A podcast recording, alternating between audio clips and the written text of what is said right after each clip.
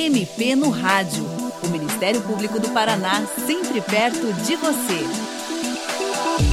O MP no Rádio desta semana trata da questão da posse de armas de fogo pela população civil. Mais especificamente sobre o problema da perda dessas armas, que muitas vezes acabam caindo nas mãos do crime organizado. O nosso entrevistado é o promotor de justiça Marcelo Adolfo Rodrigues, que atua no Grupo de Atuação Especial em Segurança Pública, o GAESF, uma unidade especializada do Ministério Público do Paraná. Doutor Marcelo, como é que está a questão do uso de armas pela população civil no país hoje? Quem é que pode comprar ou ter uma arma de fogo? Hoje no Brasil, né, quem pode comprar ou ter uma arma de fogo possui alguns requisitos. Né? A, a, idade mínima de 25 anos, é, declarar a efetiva necessidade, é, não pode ter antecedentes criminais e, ou estar respondendo inquérito policial ou processo criminal. Tem que comprovar ocupação lícita, residência certa e comprovar a capacidade técnica e a aptidão psicológica. Esse é para o cidadão que deseja apenas adquirir uma arma de fogo né, de uso permitido. Para aqueles que interessam né, a aquisição de outros tipos de armas, de calibres que saem fora dos calibres permitidos né, é, para o, a população comum, teriam que entrar com um processo que é o registro para o caçador, atirador, colecionador, que é os conhecidos CACs, que daí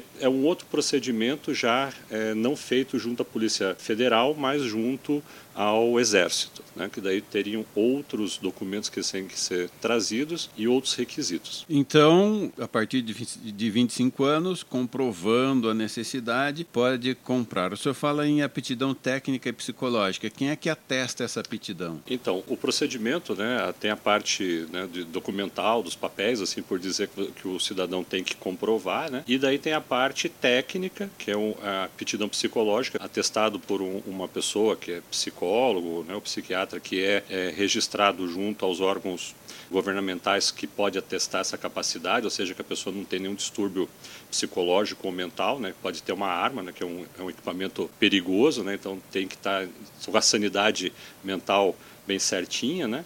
E também a comprovação técnica. A comprovação técnica é feita por meio de uma prova objetiva ali de X, ali de múltipla escolha, né? Que o cidadão vai ser questionado sobre o uso correto, como guardar a arma, uma série de coisas, né? E o uso, principalmente o uso adequado e seguro daquela arma. E também a capacidade técnica é aferida dentro do estande de tiro, também credenciado por um instrutor credenciado que vai avaliar se a pessoa tem condições de possuir aquela arma, né? sem ter risco para ela ou para terceiros. Né? O mediante é feito lá um teste de disparos, né, pra, e daí vai ser aferido se ele tem essa capacidade para possuir essa arma. O senhor sabe dizer aproximadamente quantas pessoas têm hoje uma arma de fogo regular no Brasil?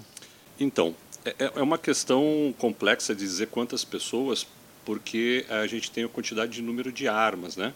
É, obviamente, é, os órgãos que tratam né, do registro, eles têm números mais seguros disso, né? mas a gente tem uma média né, que o segundo anuário brasileiro de segurança pública de 2021 é, diz que em 2020 havia mais ou menos 2.077.126 armas registradas no Brasil, incluindo as armas pessoais de militares e profissionais de segurança pública. Só que esse número ele não reflete a quantidade de pessoas efetivamente, porque uma pessoa pode ter mais de uma arma né, na sua posse. E qual é a diferença entre posse e porte? Porque o senhor falou aí da autorização para comprar a arma.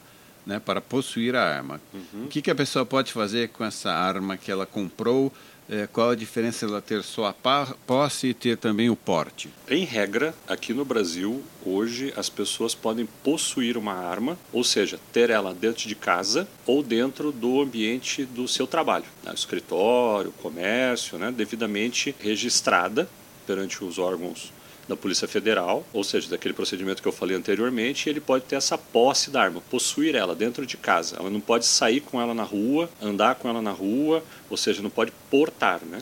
E essa, essa posse está vinculada a um endereço específico? É, é residência da pessoa, né? Ou o local de serviço dele. Né? Ele tem que comprovar essa, esses dois requisitos. Né? Para transportar uma arma de um local para outro, né? A pessoa não pode sair portando ela, botar na cinta, ou botar dentro do carro e sair com ela na, na rua. Né? A pessoa que só tem a posse de arma, ela tem que ter uma guia de trânsito, que é pedido junto aos órgãos é, da Polícia Federal. É fácil, é tranquilo, entra no site, tem todo lá o, o pedido para fazer e daí ele pode transportar. Ah, vou mudei de casa, né? Transporta essa arma com uma guia de trânsito para não ter problema, né, com a polícia eventualmente numa blitz é parado, ser encontrado com essa arma e portando ela de forma irregular, né? Então o porte são poucas pessoas que têm o porte, ou é, seja, a possibilidade o, de andar com a arma em isso, qualquer lugar. O porte ele, ele, ele é, pode ser concedido pela autoridade da Polícia Federal, só que tem que ter requisitos específicos para isso, né? Tem que haver uma comprovada necessidade e não se confundir com o porte, né? O transporte de arma pelo caçador, atirador, colecionador, o CAC né, que pode transportar, portar uma arma ali é, durante o, o, seu deslocamento né, com o seu acervo até um clube de tiro. Né? Então, não, não confundir com essa possibilidade que a lei dá aos, as pessoas são portadoras do registro CAC. Né? E tem algumas categorias que já têm porte previamente, por Isso. exemplo, policial, é. promotor, juiz. Alguma, alguma, algumas categorias né, de, de, de agentes públicos já possuem o, o, o, porte natural. Né? Por exemplo, o juiz, o promotor, o policial. O, o, só o, o fato de ele já ingressar na carreira, né, a própria legislação já dá essa autorização para o porte é, da arma. Né? O cidadão que deseja isso tem que procurar as autoridades competentes e daí é buscar esse porte, porque de outra forma pode incorrer em crime. Perfeito. Uma reportagem recente citou dados do Exército indicando que só de janeiro a setembro de 2021, quase 900 armas de caçadores, atiradores e colecionadores foram perdidas no país ou seja, saíram da posse dos seus donos, a maioria delas roubada. Qual é que é o risco disso? Bem, é, é interessante primeiro definir né, que quando se fala perdidas, né, aqui engloba várias possibilidades, né? Desde o perder mesmo, esqueceu em algum lugar, sei lá, né? e, e, perdeu a arma, que é uma situação bem inusitada, né? porque é um instrumento extremamente de risco e perigo, e a pessoa que é possuidor de uma arma, ela tem uma responsabilidade muito grande com aquele equipamento, inclusive com as pessoas que moram na residência dela, ou as pessoas que possam ter acesso àquilo. Então, esse perder é, um, é uma situação que nunca deveria acontecer, né? mas o que se percebe é muito furto de armas, né? a pessoa tem arma na residência, entra lá o, o ladrão e leva a arma do, do cidadão, né? ou roubo mesmo. Né? A pessoa está com a arma em casa e, e entra lá o ladrão e rouba aquela arma mediante violência ou grave ameaça. A questão aqui, né, um dos principais argumentos, né, com essas armas aí, vamos usar esse termo perdidas, aí, furtadas ou roubadas, né, é, é, que isso facilitaria, né, os críticos da, da facilitação da compra de armas, é, eles dizem assim que isso aí facilitaria e resultaria num aumento né, de arma na mão dos bandidos, né, que adquiririam essas armas aí é, de forma ilegal, né, é, das pessoas que subtraíram a arma das pessoas que possuíam essas armas, né. É, esses e os números parecem que reflete isso realmente é uma é uma grande preocupação né, da, das forças de segurança pública, né, essas armas que são é, retiradas da posse do legítimo proprietário e com certeza vão cair na mão de bandido. É, inclusive o próprio fato de se um criminoso sabe que aquela casa tem arma, já vira alvo, né? Ah, é, é, com certeza, né? É, é, um, é um dos equipamentos assim que o criminoso, o bandido mais deseja, né? Para o seu, é, seu, entre aspas, aí, trabalho, né? Então, se ele sabe que ali tem uma arma, ele vai visar mais, me parece que visaria mais aquela residência. Existe algum tipo de controle das autoridades quanto a essa questão das armas perdidas, roubadas, desaparecidas? Então, o controle ele vai ser feito via boletim de ocorrência, né?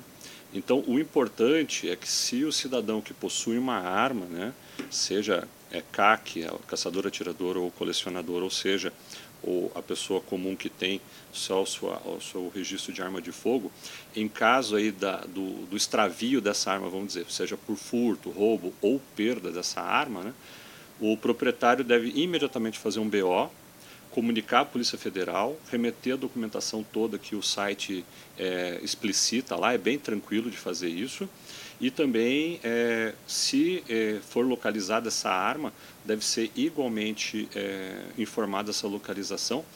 É, então, o, esse controle ele vai existir por meio desse BO, então é importante que o cidadão não deixe de fazer essa comunicação e pela numeração da arma. O grande problema que se tem é que é, existem muitas armas que são é, lixada, raspada a numeração.